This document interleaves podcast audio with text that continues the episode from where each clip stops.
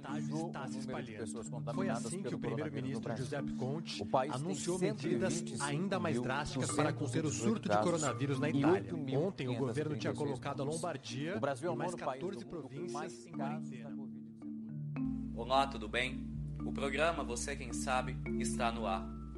Hoje, levaremos a informação até você de uma maneira diferente, pois precisamos falar de um assunto muito importante – o avanço do Covid-19 no Brasil. O coronavírus também, que no meu entender, está sendo superdimensionado o poder é, destruidor desse, desse vírus. Obviamente, temos no momento uma crise, uma pequena crise, né?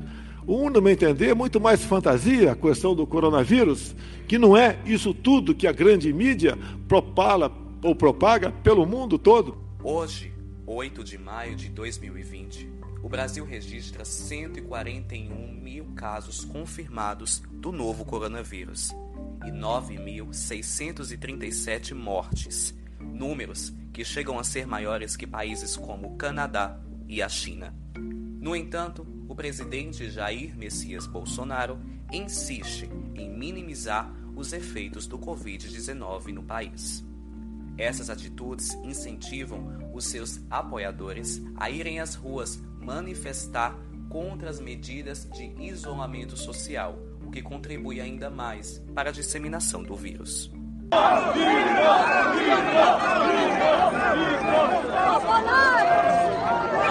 É triste você ver pessoas morrerem é, por inconsequência do outro.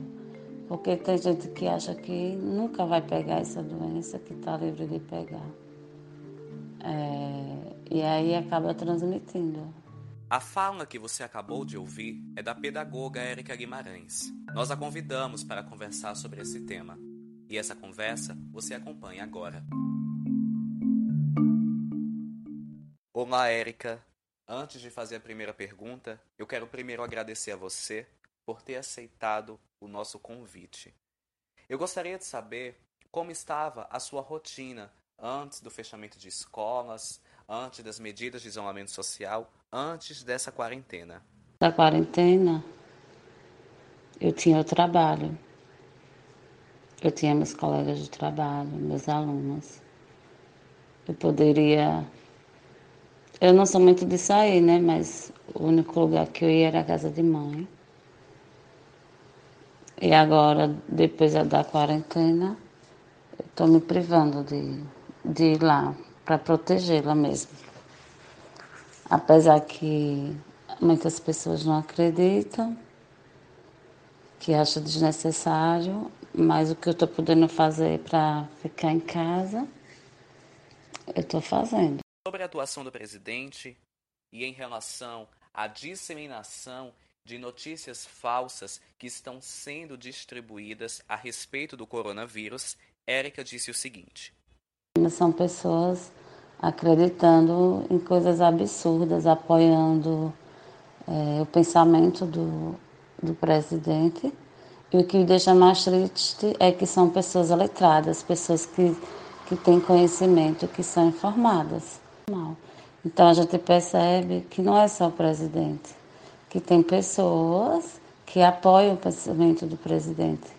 Talvez que por isso ele tenha essa liberdade, essa ousadia de falar e fazer o que ele quer.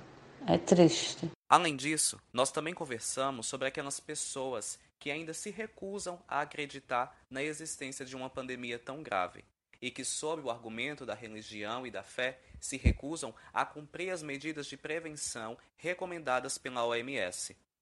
É um momento que a gente tem que se conscientizar, porque o que eu venho percebendo é que muitas pessoas acreditam que os que estão saindo é porque tem fé em Deus, que nunca vai acontecer, que estão livres de pegar, porque a fé em Deus é tão grande que não vai ser infectado.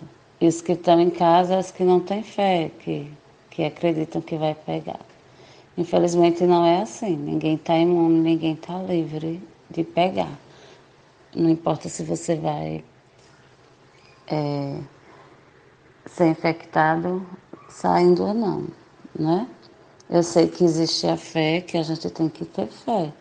Mas, porém, essa, essa, o que está acontecendo mundialmente não é uma questão de fé, é uma questão de prevenção, de cuidado, de inteligência. Obrigado, Érica. Muito obrigado pela sua contribuição. A sua participação no programa foi muito importante. Você quer saber de mais alguma coisa? Eu te conto. Ontem, em entrevista à CNN, a secretária de Cultura Regina Duarte minimizou as mortes causadas pela ditadura do Brasil de 64. Cara, desculpa, eu vou falar uma coisa assim. Na humanidade não para de morrer. Se você falar vida, do lado tem morte. Por que, que as pessoas. Oh, oh, oh. Por quê?